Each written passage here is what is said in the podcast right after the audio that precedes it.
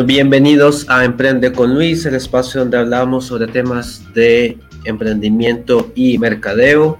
Eh, yo soy Luis Sevilla.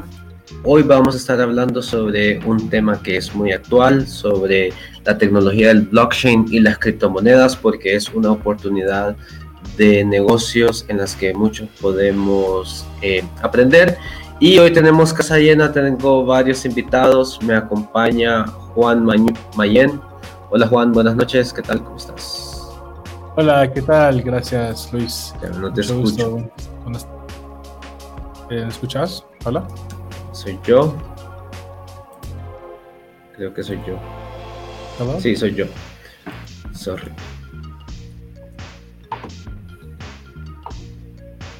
Sorry, pero eh, contanos un poquito de qué haces en el mundo de las criptomonedas. Sí, eh, pues yo opero el primer cajero de cripto en el país eh, con bastante ayuda, pero sí, también ayudo a traducir el contenido de ciertas, de una DAO que se llama Badger DAO, ayudo a traducir el contenido del inglés al español para que los hispanohablantes tengamos acceso a la, información y ayudo con la comunidad de, de Build Honduras. Hacemos eventos, hacemos meetups, entonces eso es, en resumen.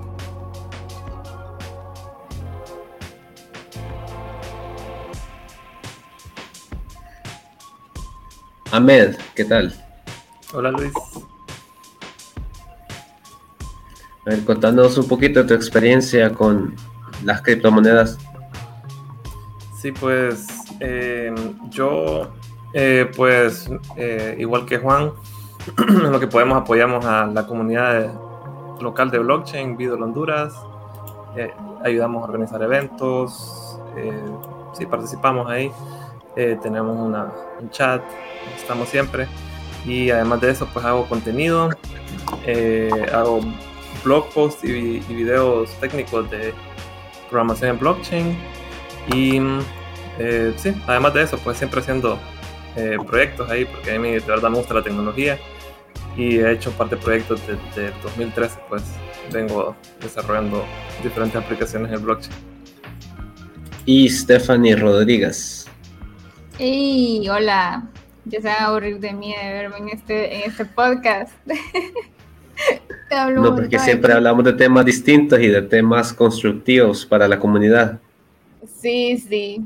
Bueno, yo realmente soy parte de la comunidad. Bueno, hace poco me uní como un par de meses a la comunidad de blockchain y Beetle de Honduras y he estado aprendiendo un montón. Entonces, eh, es como me he estado metiendo un poco al rollo de esto comprando un poco, un poco de cripto, entonces, pero eh, también me interesa mucho lo que trae en sí toda la tecnología, pues no solo es como, ah, sí, dinero, sino que hay un montón de cosas bien interesantes que trae blockchain y la descentralización que, que creo que podrían hacer un mundo mejor.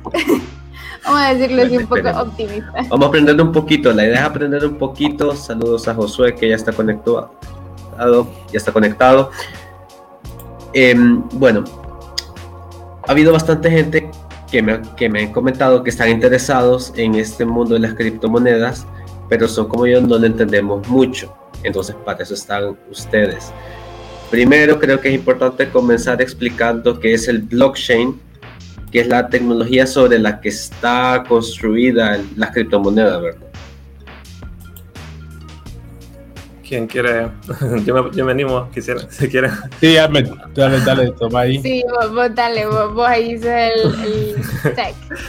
Eh, sí, pienso que para mí el blockchain lo que hace es resolver el problema de la confianza y puede ser confianza en diferentes cosas, ¿verdad? Puede ser confianza en, en otras personas, en sistemas, en computadoras, entonces, sí, la verdad, eh, y puede sonar bien amplio, bien amplio y bien ambiguo, y yo pienso que sí lo es, porque en realidad esto puede transformar un montón de cosas, y también puede, eh, sí, va a llegar a lugares que yo estoy seguro que ahorita no nos imaginamos a dónde es que va a llegar.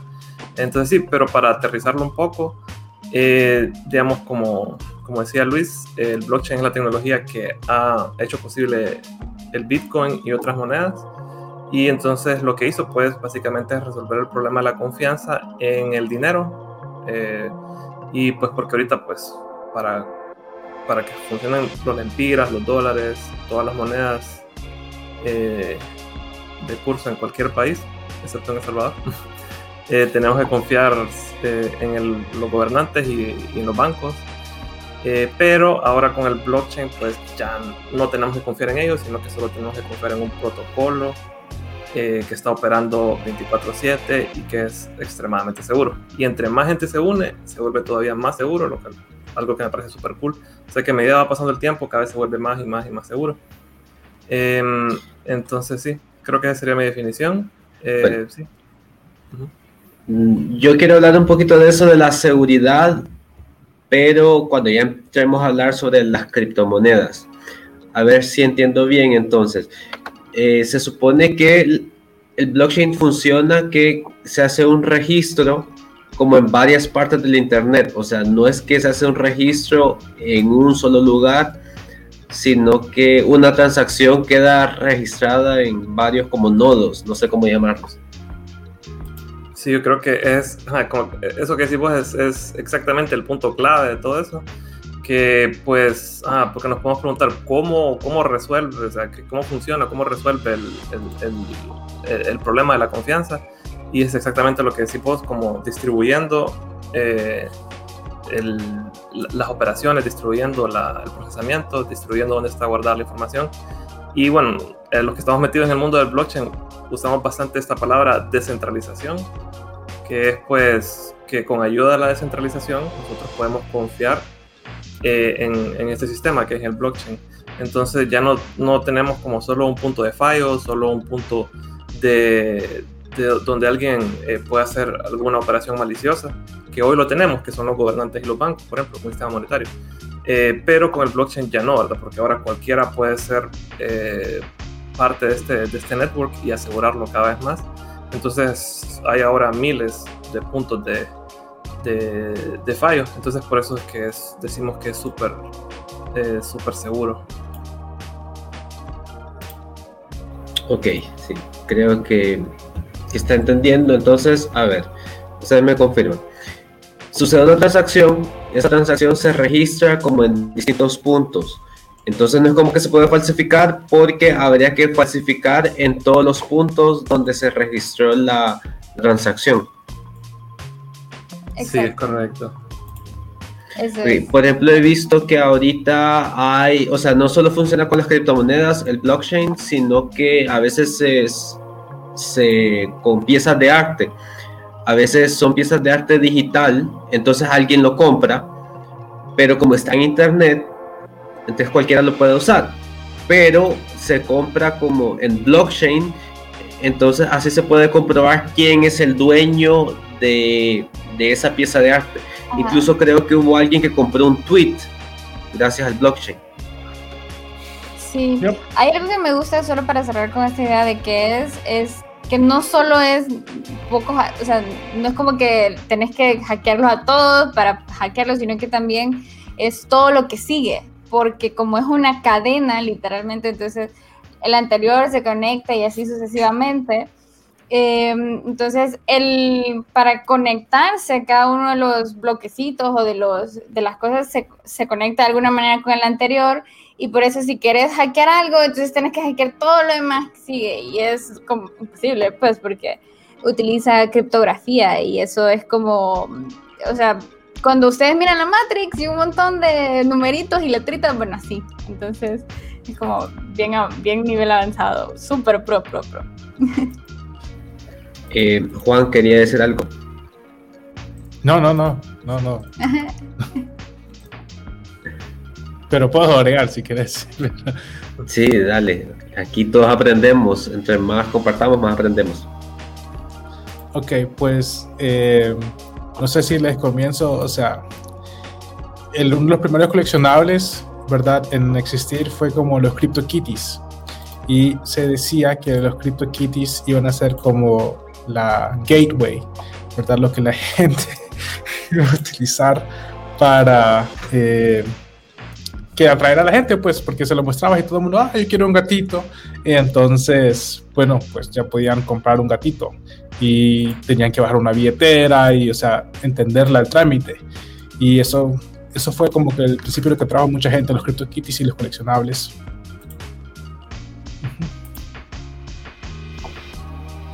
Ok, bueno, entonces eh, yo creo que eso es en cuanto a la parte de blockchain. Ya podemos comenzar a hablar de qué es una criptomoneda.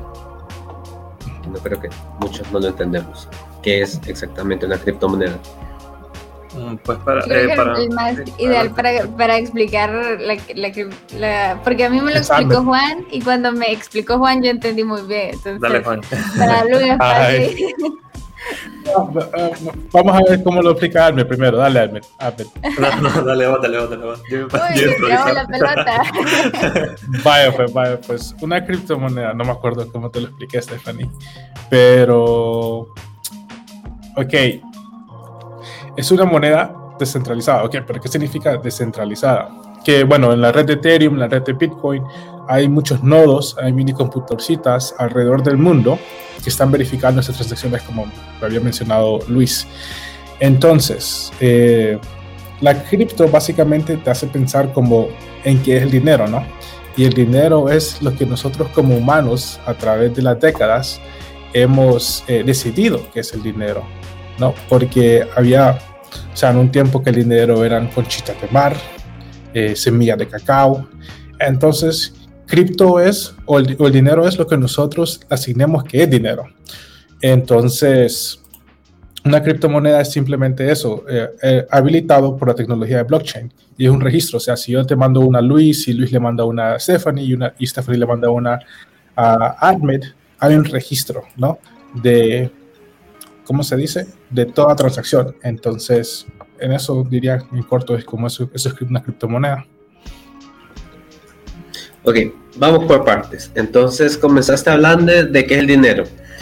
Hubo un tiempo en que no existía el dinero, sino que vino los humanos, nos hicimos sedentarios y comenzamos con la parte esta de la especialización de la producción. Entonces, digamos, yo producía frijoles, Juan producía maíz, Steph producía arroz y Ahmed producía lácteos. Entonces, cada quien producía algo distinto. Entonces, lo que hacíamos es que íbamos e intercambiábamos. Yo intercambiaba un poco de lo que yo producía con Juan, otro poco con Stephanie, otro con Ahmed. Y así ya todos teníamos lo necesario para comer. Las sociedades se comenzaron a hacer más grandes. Entonces hubo la necesidad de darle un valor al trabajo que cada uno hacía. Entonces así comenzó como la parte del salario y eso. Y ahí fue como algunas sociedades comenzaron a usar cacao para, para usar esa medida de intercambio, otros empezaron a usar monedas. Y así es como llegamos al dinero que tenemos hoy. La cosa es que hay un ente, ahora como el Banco Central, que es el que dice este billete vale tanto y se puede intercambiar por algo de igual valor. Y ese es como el dinero en general, ¿no? Ahora, ¿cómo pasamos de eso a las criptomonedas? Yo pienso que nace de una necesidad eh, que, que, que, que, hemos estado teniendo cada vez más, de que pues, eh, pues al principio pues estaba bien estos intercambios, la verdad, em, este, eh, este concepto de tener este como moneda transaccional, digamos que en nuestro caso primero fue el cacao, ahora es el empira, nos ayuda como a crecer la economía y nos ayuda a hacernos como la vida más fácil. Entonces en vez de estar cambiando eh, arroz por frijoles en cada cosa, mejor solo tenemos una sola moneda y podemos hacer de todo. El problema es que em, comenzó con, con, con cuando los gobernantes, pues, cuando el gobierno empezó a tomar control de esta moneda. Y mm, no solo el gobierno, sino que los bancos pueden tomar como decisiones en base a, a eh, cuánta, cuánta moneda hay en circulación y todo eso. Y creo que el ejemplo más grande es con Estados Unidos, de que antes pues el dólar estaba como, eh, estaba respaldado por el oro. Entonces uno podía llegar con su billete de dólar y ir a, a, la Reserva Nacional de Estados Unidos y le devolvían oro. Entonces eso le da confianza a uno de que uno, este papel vale algo. Eh, y hasta ahí estamos todo bien, estamos todo bien porque em, nosotros podemos eh, pues, tener toda la confianza de que este papel vale algo y también nos facilita el día a día. El problema es que Estados Unidos, pues creo que fue después de la guerra de Vietnam, decide separarse y decir, ok, ya sus dólares no los pueden cambiar por oro, ya pues nosotros solo vamos a definir como diferente, en base de política, ¿verdad? Eh, van, van, a definir eh, cuántos dólares en circulación pueden meter y sacar.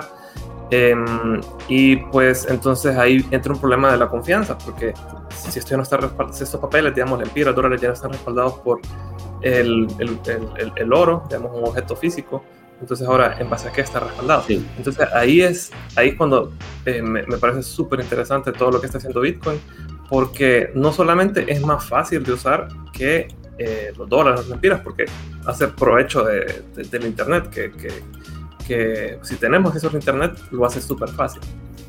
Em, aunque también se puede hacer sin Internet con billeteras de papel, pero no, vamos a meter en ese tema ahorita. Eh, pero eh, además de que es fácil de usar, que es cómodo de usar, que esa es de las partes que más me gusta, como la comodidad de usarlo. Además de eso, es bien, permite como, como que ya no, no tenemos que depositar la confianza, eh, o sea, nuestra, nuestra, confianza que en un tiempo, pues tenemos en el caso del dólar, estuvo respaldado por eh, el oro, en este caso, pues ahora el Bitcoin está respaldado por el blockchain. Entonces, como esa, esa transferencia de confianza que, que hemos tenido.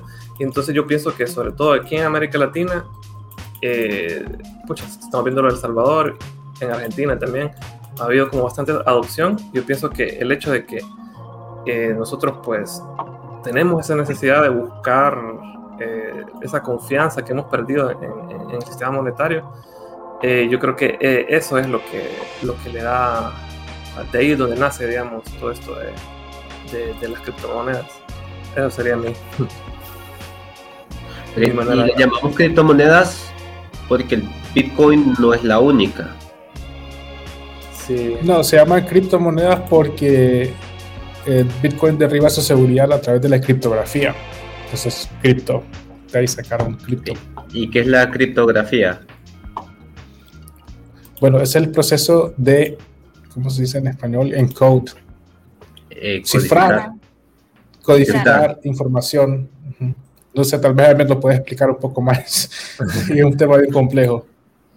Yo, yo creo que es lo que decía Stephanie, de que tenemos eh, porque decimos blockchain, ¿verdad? Cadena de bloques, y lo que mencionaba ella de que tenemos un bloque después de otro, y entonces eh, para eh, la, criptografía, básicamente lo que nos hace es, eh, como decía Stephanie, ayudarnos a mantener todo esto seguro, nos ayuda tanto como a que, es, que, que por medio de criptografía yo puedo como darle, tener la seguridad de que mis fondos alguien más no se los va a robar.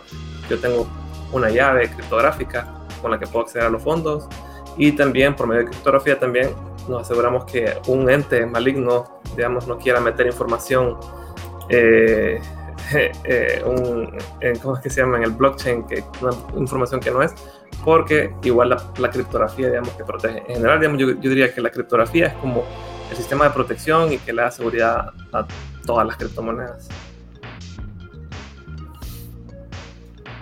Ok, eh, aquí tenemos, nos dice Josué, cifrado que viene de esconder en griego, que es todas las técnicas de codificar y decodificar información. Entonces creo que aquí nos aclaró un poquito Josué de, la parte de la criptografía. Ok, entonces eh, ya tenemos que eh, las criptomonedas son un sistema de intercambio que funciona como el dinero, pero no está regido por una banca central. No es un banco central el que dice vale tanto dinero. Entonces la idea es sacar el, a los bancos y que el gobierno diga cuánto vale una unidad, sino que sea regido por, bueno, aquí quién regiría. De hecho, sí hay dos. O sea, sí hay, sí hay criptomonedas que son regidas, vamos a decirlo así. No son regidas, sino que eh, están las criptomonedas que son más como especulativas sería la palabra, porque es, como, es en base a la oferta y demanda, que es como el Bitcoin, el Ethereum, y están las que son, eh, eh, ¿cómo se llama?, respaldadas por eh, reservas de dólar y reservas de, ¿cómo se llama?, de la misma criptomoneda. Entonces existen unas que se llaman stablecoins que esas básicamente están respaldadas, como por decirlo así, el dólar que tenés está respaldado por un dólar. Pero siguen siendo criptomonedas. Entonces, solo que se diferencian. Es por la tecnología. Más es, que siempre son son siempre son está el dinero digital pero la como que, yo voy al banco deposito en la cuenta de banco y después puedo usar ese dinero a través de transferencias o sea no es físico pero también puedo como intercambiar el dinero que yo tengo físico por una criptomoneda entonces y el valor de esa criptomoneda lo respalda el dinero físico haciendo. Sí, así es. O sea, por decir así, el, por eso te digo, hay dos tipos de stablecoin que son la que está respaldada por un dólar, que una que se llama Tether y otra que se llama DAI, pero esa está respaldada por Ethereum, una que se llama Ethereum, si no me equivoco. Entonces, eh, que ellos tienen reservas de Ethereum para decir, bueno, esta, este DAI cuesta un dólar, creo que es, si no me equivoco, ¿verdad? Sí, sí, sí. Em, entonces, sí están las que son especulativas o de oferta y demanda, las que suben, las que suben y bajan, que normalmente es ya sea porque la gente compra más o porque vende más o porque las, las mantiene. Y después están esas que son como para, o sea, por si quieres tener como tu dinero seguro y que no se tengan que estar moviendo. Y eso también ayuda como un poco al ecosistema porque te ayuda de que vos puedes tener cierta parte que se mueva, ¿verdad? Como que suba o que siempre se mantenga ahí para ayudar al, a, la misma criptomoneda que se mantenga y mover otra parte a, una, a, algo estable para que no tengas que estar como, ah, voy a perder mis ahorros o algo así. Pues, o, o, o lo, puede, o lo que varias gente hace es que tiene un Bitcoin, por ejemplo, y de ese Bitcoin mueven a DAI o a Tether y eso lo mueven a dólares para poder vivir de eso, porque hay gente que trabaja en cripto y que le pagan en cripto y que paguen dólares, pues porque hacen todo ese proceso. Sí, como mencionó Stephanie, ese DAI, pero también está, por ejemplo, la moneda USDC, voy a en el chat, no sé si es público, ah, no creo que no, pero USDC es una moneda. Sí, ya lo escribí. Eh, el USDC es una moneda que básicamente eh, una compañía estadounidense llamada Circle eh, puso como, por ejemplo, 100 millones de dólares en una bóveda. Y ahora ellos dicen, ok, vamos a tener estas reservas, no lo vamos o sea, quitar estos dólares físicos, pero vamos a emitir 100 millones de USDC coins. Entonces, un USDC está eh, respaldado por un dólar físico en una bóveda. Entonces, eso, eso es un tipo de, stablecoin. O sea, técnicamente cualquier país con cualquier moneda eh, que tenga moneda de papel puede hacer lo mismo. Podrían hacerlo en Nicaragua, podrían hacerlo en Honduras, Guatemala. O sea, simplemente agarras como por ejemplo en el caso de Guatemala un millón de quetzales. Las pones en la bóveda y creas un token RC20 y emitís, eh, no sé cómo se diría quetzal Sí, Quetzal sí, que es lo mismo que el USDC, donde cada Quetzal digital está respaldado por uno en una bóveda. Ese es un, ese es Entonces es como United States Dollar Crypto, algo así. Es USD Coin, USD Coin, US Dollar Coin. Ok. Pero eso lo hizo una entidad privada, o no lo hizo ninguna entidad pública. Ok. Bueno, y en este tema de las criptomonedas, también hay otra parte que es la minería. Entonces, ¿se nos explican qué es la minería? ¿En qué consiste? Em, yo miné por un, ratito y fue una bonita experiencia. ¿Se puedo comentar un poco de eso? Eh, pues básicamente eh, hay un montón de computadoras manteniendo el, el, network, ¿verdad? Que es lo que habíamos mencionado, eh, que no, está descentralizado, entonces son un montón de computadoras que hacen posible, que están verificando que toda la información esté bien eh, y todo eso, ¿verdad? Entonces, eh, quienes mantienen ese network son los mineros. Y entonces cada computadora pues que está procesando información para que todo esté seguro, todo esté en orden, son ellos. Y em, como todo esto, o sea, como para, digamos, para, eh, ellos tienen computadoras encendidas, eh, ejecutando algoritmos y pues ejecutan estos programas que mantienen seguro todo. Entonces ellos ocupan un incentivo, ¿verdad? Para mantener sus operaciones. Todos podemos terminar, ¿verdad? Todos podemos prender nuestro computador, empezar a minar. Em, pero eh, ocupamos un, incentivo, ¿verdad? Que, que algo que, que nos, que, claro, nos ayuda. Es un trabajo. Es un trabajo, ¿verdad? Ocupamos comprar computadoras, pagar luz, tal vez un espacio físico, una renta. Entonces lo que hace eh, la red es que cada vez que alguien hace una transacción, bueno, depende de cada red, cada red puede ser un poco diferente, pero la manera normal, digamos, es que cada vez que alguien hace una transacción se cobra una pequeña comisión y esa comisión pues es para los mineros, para que ellos eh, mantengan sus operaciones.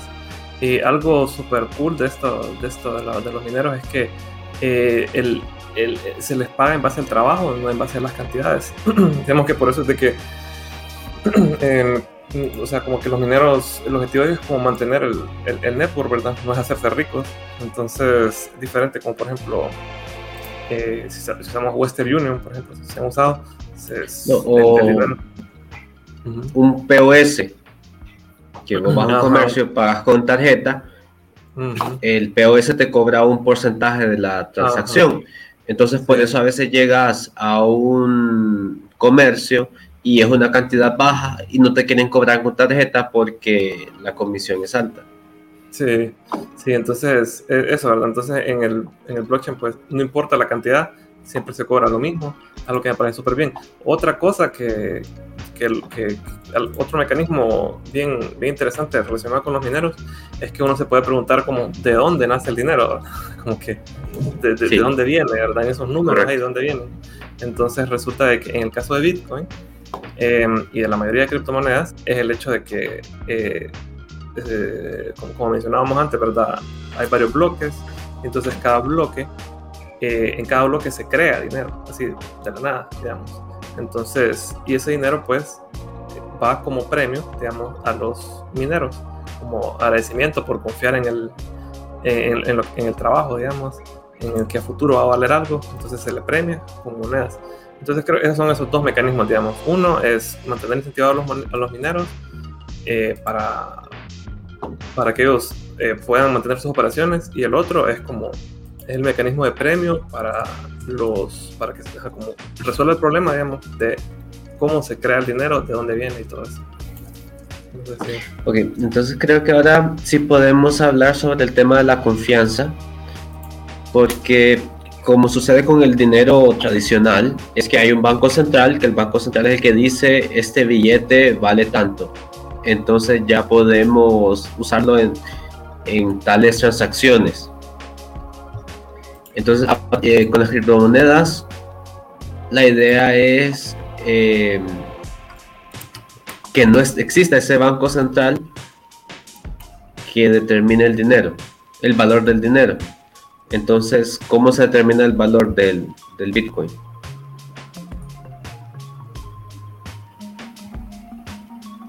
Pues la oferta o de, la cripto. Eh, alguien puso una pregunta, por eso me reí. Stephanie, puedes ver tu mensaje también, ahí te lo mencioné. Pero, eh, ¿cómo se dice? La oferta y la demanda. O sea, ¿qué pasa? Los mercados digitales están vivos. ¿A qué me refiero con eso? O sea, de cuanto desde Wall Street hasta cripto. O sea, la acción de Tesla, la acción de Apple, cualquier acción podría en teoría bajar a cero. Pero, ¿por qué no baja a cero?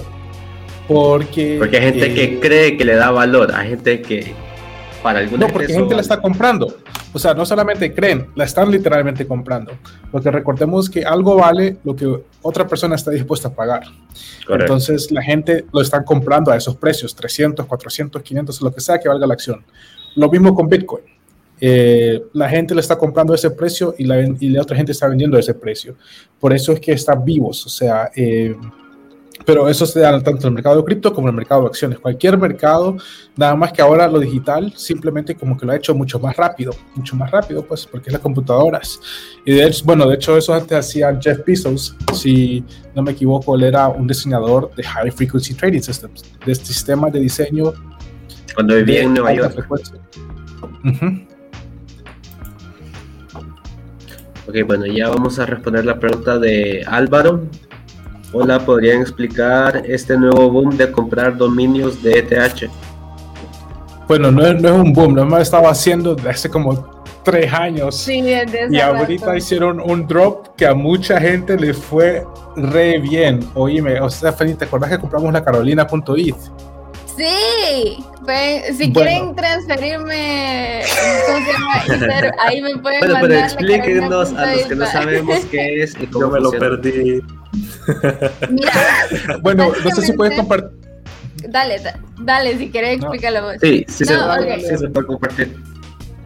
Ok, ok. Bueno, mira, eh, cuando vos haces una cuenta en, en Metamask, creo que no hemos hablado de esto, pero vos tenés que guardar tus criptomonedas en un criptomonedero. Hay varios, solo tener cuidado de que sea, o sea, que sea un lugar que vos confíes, pues. Yo recomiendo MetaMask y Trust Wallet, que es lo que me han recomendado a mí. De nuevo, todo lo que se dice aquí eh, no es un consejo financiero, así que hagan su propia investigación, por favor, porque después yo no quiero que me estén llegando ahí como que por tu culpa perdí tanto piso. No, o sea, hagan su investigación. Aquí todo el mundo está aprendiendo, entonces eh, es importante solo aclarar. Eh, descargar Metamask y con eso vos tenés eh, una dirección pública de tu, de tu billetera. Entonces ahí es donde vos puedes comprar, te pueden pasar, o sea, puedes como todo lo que está en blockchain, porque incluso lo que decías de los tokens, los NFTs, se, se adjudican o se mueven a esa billetera con esa, con esa dirección que es súper larga, porque son como X, Y, Z, 9, no sé qué, tanto, tanto. Y em, entonces, ¿qué es lo que hacen estos dominios.eth? es que se, se como que se, se pone de nombre, por decirlo así, es como una capa, entonces se, se conecta y cuando vos escribís en, para transferir, por ejemplo, la carolina.et, entonces ya está asociado a esa clave pública y si, me, y si haces como la conexión, pues se va a mandar a mi cuenta sin necesidad de escribir todo el rollo de, letras y, y números que es mi dirección pública. Entonces, así es como funciona, pero eh, no sabía que estaba así como súper de moda.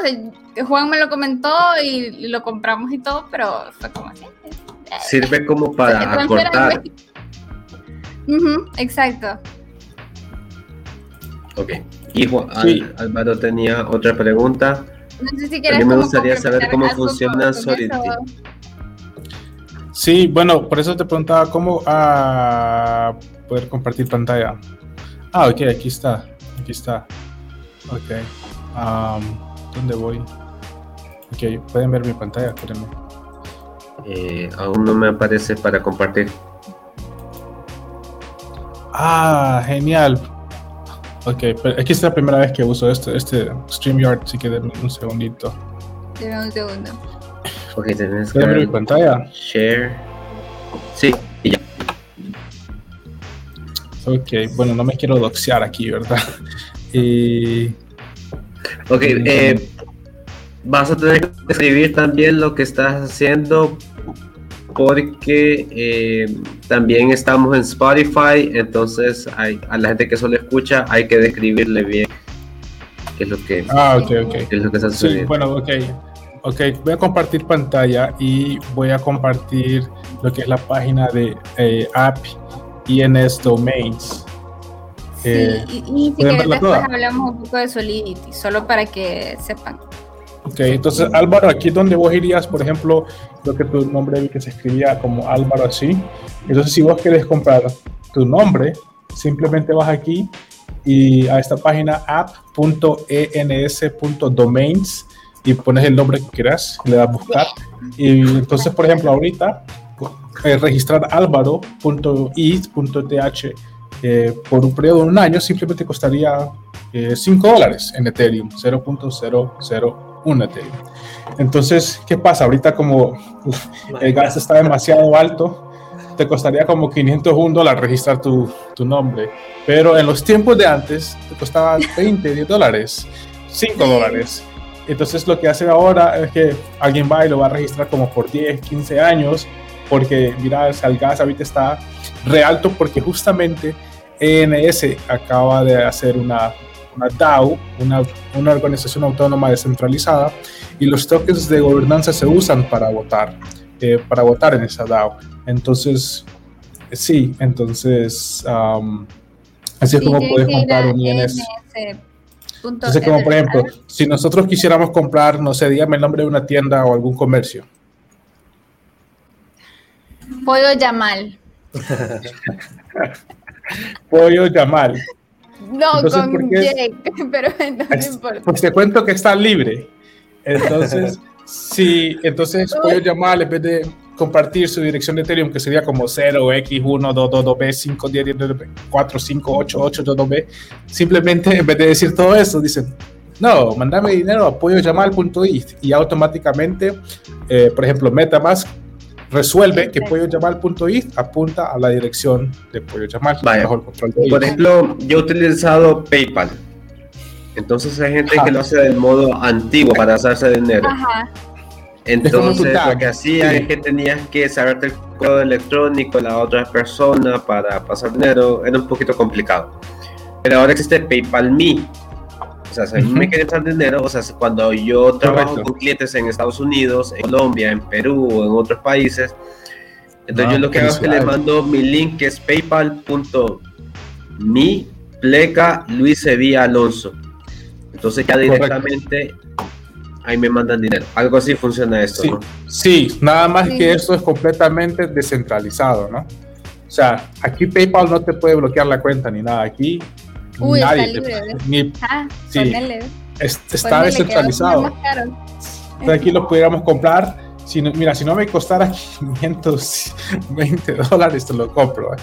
Eh, pero que con el Stephanie creo que gastamos como 50, 80, ¿no? Como 30, sí, una cosa así. Ya que estamos hablando sobre esta variación. Pero fíjate que antes de seguir, solo quiero explicar qué es el gas, porque me parece súper importante, porque yo no entendía. A mí fue como, ¿qué es el gas? ¿Me entiendes? lo que pasa es que hay distintos tipos de blockchain y creo que Ahmed no me va a dejar mentir. Eh, ¿Verdad? Y yo, como, sí, y a ver, sí, sí. Eh, y está, eh, por ejemplo, Bitcoin, las transferencias de Bitcoin son súper baratas, o sea, las los fees son súper baratos porque hay un montón de mineros que están confirmando esa transacción y por eso es que es tan barato transferirse en Bitcoin.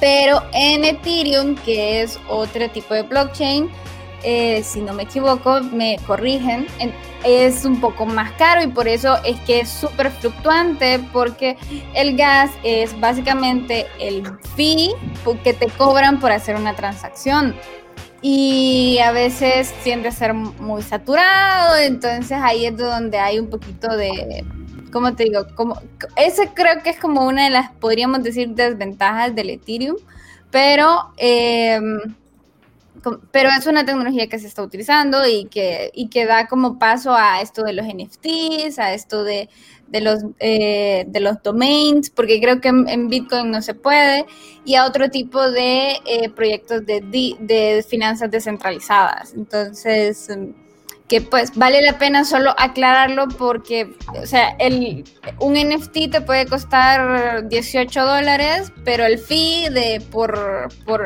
por, hacer esa transacción te va a costar 800 dólares y vos decís, ¿cómo, así? No tiene sentido. Entonces, em, solo para aclararlo, ya, pueden seguir con lo demás. Ok, eh, lo que yo les estaba preguntando, ya que estamos hablando sobre que a veces te costaba más, te costaba menos, es sobre la varia, el cambio de precio, la variabilidad. Ok, entonces que eso yo creo que es una de las barreras que tienen en este momento las criptomonedas para que sean de uso abierto, de uso abierto, o sea, abierto común. Porque digamos, yo como empresa no me siento con la confianza de aceptar una moneda que tiene una alta variabilidad. O sea, no solo que vaya subiendo, sino que también de un día a otro pueda bajar. Porque puede ser que yo acepte como pago y después al momento que quiero comprar materias primas eh, o comprar más mercadería, ya no me gusta porque el precio bajó. Claro. Pero fíjate que aquí eh, es que es lo, ya cuando te metes a esos detalles, Luis, em, lo que pasa es que las podemos verlo como las criptomonedas fluctuantes, como son de oferta y demanda, más como un tipo de inversión. O sea, yo realmente no recomendaría tener un negocio, eh, todo su dinero en Bitcoin, por ejemplo. Porque entonces, para eso existen las stablecoins, que es lo que te comentaba. Entonces, moves cierta parte de tu dinero, o sea, o, tu número operacional, por decir así, a una, a una eh, moneda estable y con eso vos sabés que eso está respaldado y que no lo puedes mover. Y eh, ya como un fondo de inversión o, algo como ya más para jugar, ¿me entendés? Eh, sí definitivamente podría. Es como lo que funciona como la bolsa de valores. Exactamente. Sí, o sea, que, es altamente este fluctuante. Entonces la gente invierte con la esperanza de que su inversión suba. Sí, y aún así, fíjate que si ya, qué bueno que Josué comenta por aquí y, complementando también con lo que decís, por ejemplo, el empira fluctúa en frente al dólar, o sea, ya mañana tal vez yo hoy ahorré los 18 mil empiras que son 800 dólares y me iba a comprar algo mañana y de la nada sube y ya no lo tengo. Entonces es una realidad que se vive, pero que simplemente es algo que no vemos directamente. Entonces creo que ahí es donde hay un poco todavía de, miedo porque no entendemos del todo. Y, de hecho lo puedes ver en El Salvador, porque mucha gente en El Salvador, eh, cuando entró esto de la ley de de la moneda de curso era como, ah, pero nosotros no entendemos esto, mucha gente le da miedo porque es fluctuante, em, pero igual, o sea, ellos le, da, le dieron como la plataforma para poder eh, mover Bitcoin a dólar y eso no en todos lados está, entonces es una súper ventaja para ellos, porque si quieren tener como sus ahorritos como como para mover, como para dejar ahí que crezca tal vez, ¿verdad? O, sí, porque crece. Em, y bueno, de eso después vamos a hablar de lo que hace Juan con la Bitcoinera, ¿verdad? Ajá, creo que sería súper bueno que nos comentara, pero solo para complementar con lo que estabas diciendo. Antes de eso, bueno, Josué dice, todas las monedas fluctúan, lo que pasa es que las criptos les hace falta crecer y se nota la fluctuación, pero mientras crece se, se estabiliza. Exacto. Sí, entonces, eh, lo que antes de hablar de la bitcoinera, lo que les quería preguntar es, ¿cómo puede hacer alguien que no tiene criptomonedas, que no sabe, qué es lo que tiene que hacer para, para invertir en ellas?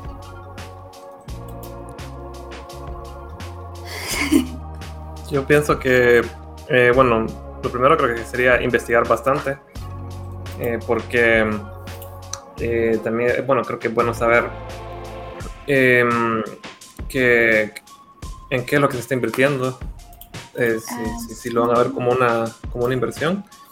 Em, bueno, em, bueno, eso sería uno, ¿verdad? Estudiar sobre qué son las criptomonedas, los diferentes tipos de criptomonedas que hay, cuáles son las que se le mira más futuro, sí, cuáles son las que más le llaman la atención y después la parte de comprar. Entonces, digamos que desde Honduras específicamente, eh, pues pueden ir a páginas en internet donde ustedes con su tarjeta de débito o de crédito pues compran alguna criptomoneda.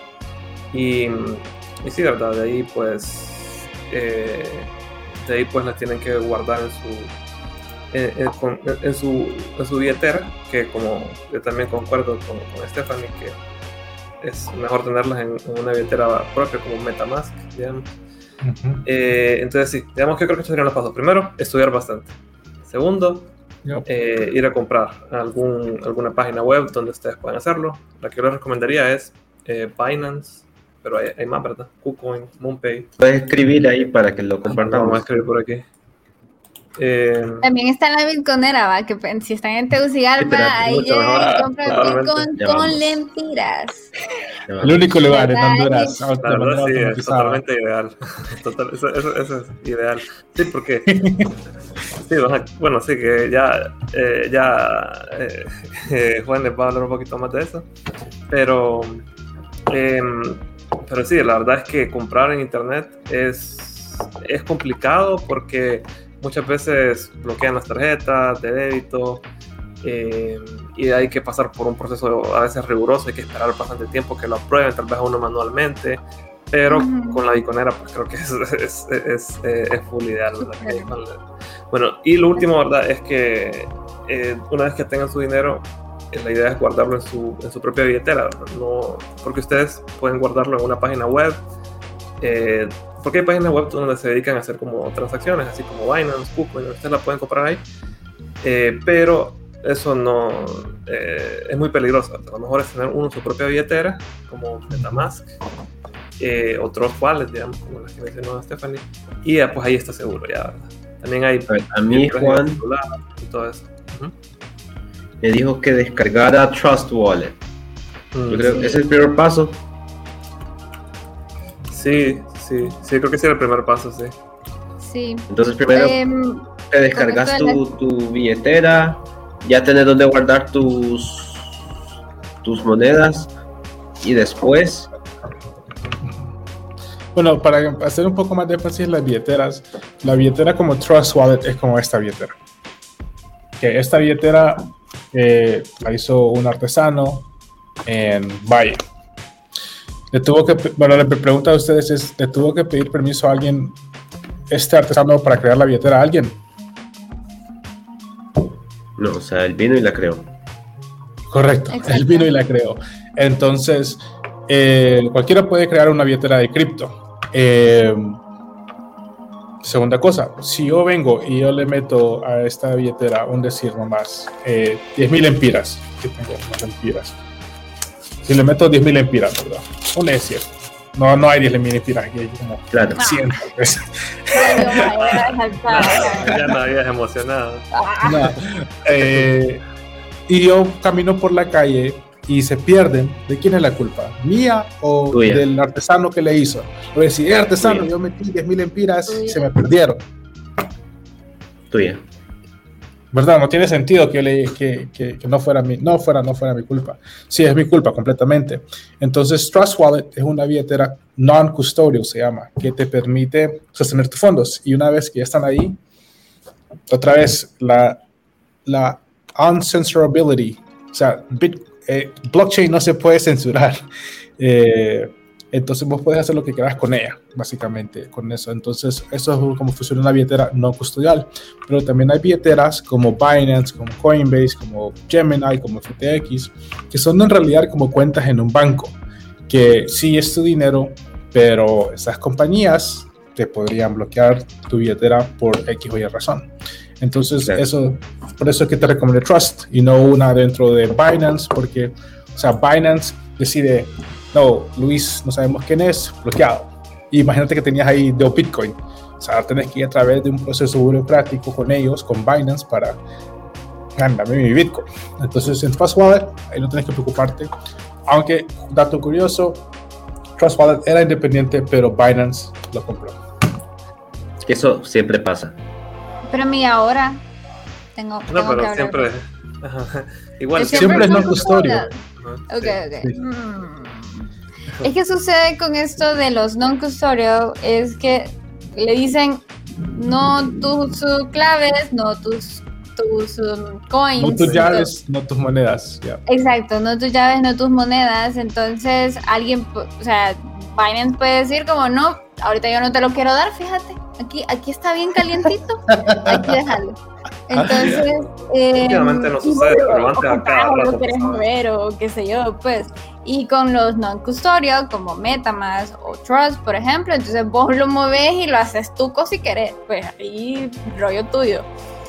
Eh, Ok, antes de pasar a las preguntas, que tengo como cola Ah, de preguntas. solo, solo para cerrar con lo de los cripto, Luis, es bien importante guardar eh, tu frase semilla. O sea, yo perdí una wallet ya, entonces... eh, Un millón de dólares ahí Esteban y los. Hay gente que, hay gente que ha perdido su llave semilla, eh, porque eso es, una es una oración como de 12 palabras, es todo un párrafo realmente. Y esa es tu contraseña, o sea, no hay usuario, no hay así como que, ah, esto es de Stephanie, no, todo es anónimo, entonces tenés que saber dónde guardar esa frase semilla para, para no perder tu pisto o tu cripto, Ok. vamos a decirle cripto. Entonces, está el tema de la bitcoinera. Porque ya hablamos de que hay que tener una billetera. Y hablamos de la KuCoin y Binance donde se puede comprar. Pero aquí en Honduras, en Tegucigalpa, está un ATM. Contanos, Juan, Sí. ¿qué es la bitcoinera? Sí, pues la bitcoinera es una manera simple de poder comprar bitcoin con lempiras. Eh, actualmente no hay ningún lugar, casa de cambio en, en el mundo, si se puede decir eso, que tenga el par Honduran lempira, lempira hondureño bitcoin, ¿no? Entonces, el, la- el ATM simplemente sirve como un portal para que puedas comprar eh, con un punto efectivo, ¿no? De una manera segura. Eh, simplemente ocupas tu número de teléfono, eh, tu tarjeta de identidad solo para la primera vez, escaneas tu tarjeta de identidad y ocupas tu billetera, o sea, ya sea Trust Wallet o la billetera de cripto que vos querás. Y una vez que escaneas tu billetera, metes los lempiras y ya estás, ya estás comprando Bitcoin, ¿no? Eh, obviamente el cajero te la vende a un porcentaje un poco más del mercado, del precio del mercado, porque así es como se eh, trabaja el negocio. Y les diré que inclusive, justamente entre esta semana, o sea, hay, un- hay unos cajeros en Los Ángeles que cobran el 12.5%.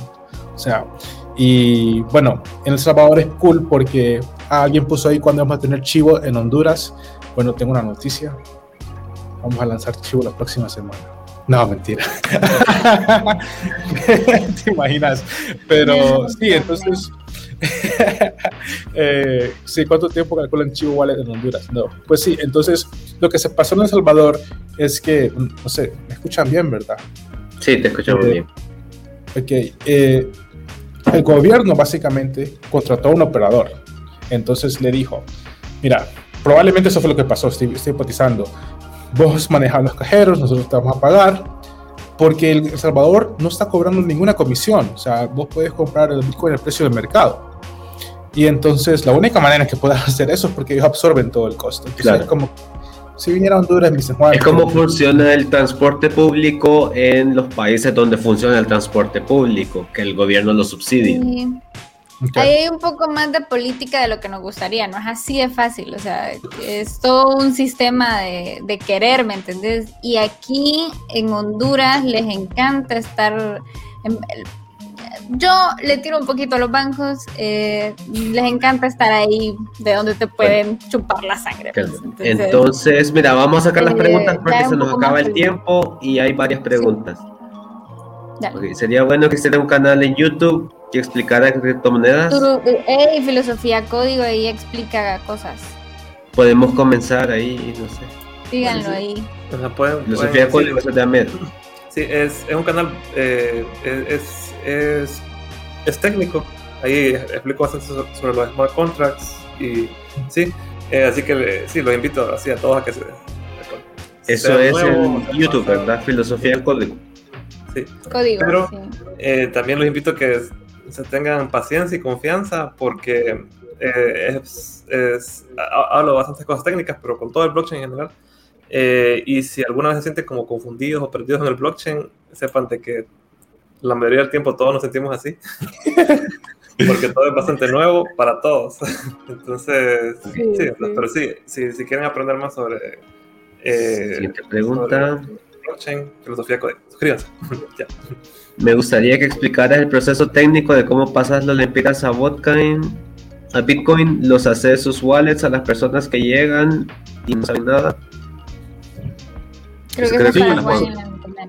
Nosotros ahorita aquí sí respondemos las preguntas eh, de la gente, el proceso técnico, porque somos una compañía tan nueva, me lo quiero guardar, pero eh, sí, te ayudamos si la gente no tiene una billetera, con gusto le ayudamos, solamente que le decimos, hey, eh, esta billetera, o sea, no tiene, nadie tiene que ver esas 12 palabras, el que tenga las 12 palabras tiene acceso a las monedas, entonces, pero sí, el proceso en cuanto a lo técnico que te puedo compartir es que metes lempiras y de una billetera te mandamos Bitcoin.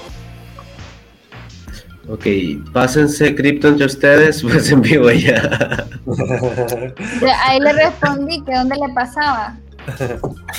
Que bueno, por Matic Dos saldría mil- bien cómodo. Ok, dos billetes de 500, 5000 empiras, no entiendo. Es que cuando estábamos hablando de los 10.000 lempiras que andaba Juan en la billetera. Ah, Ah, ya.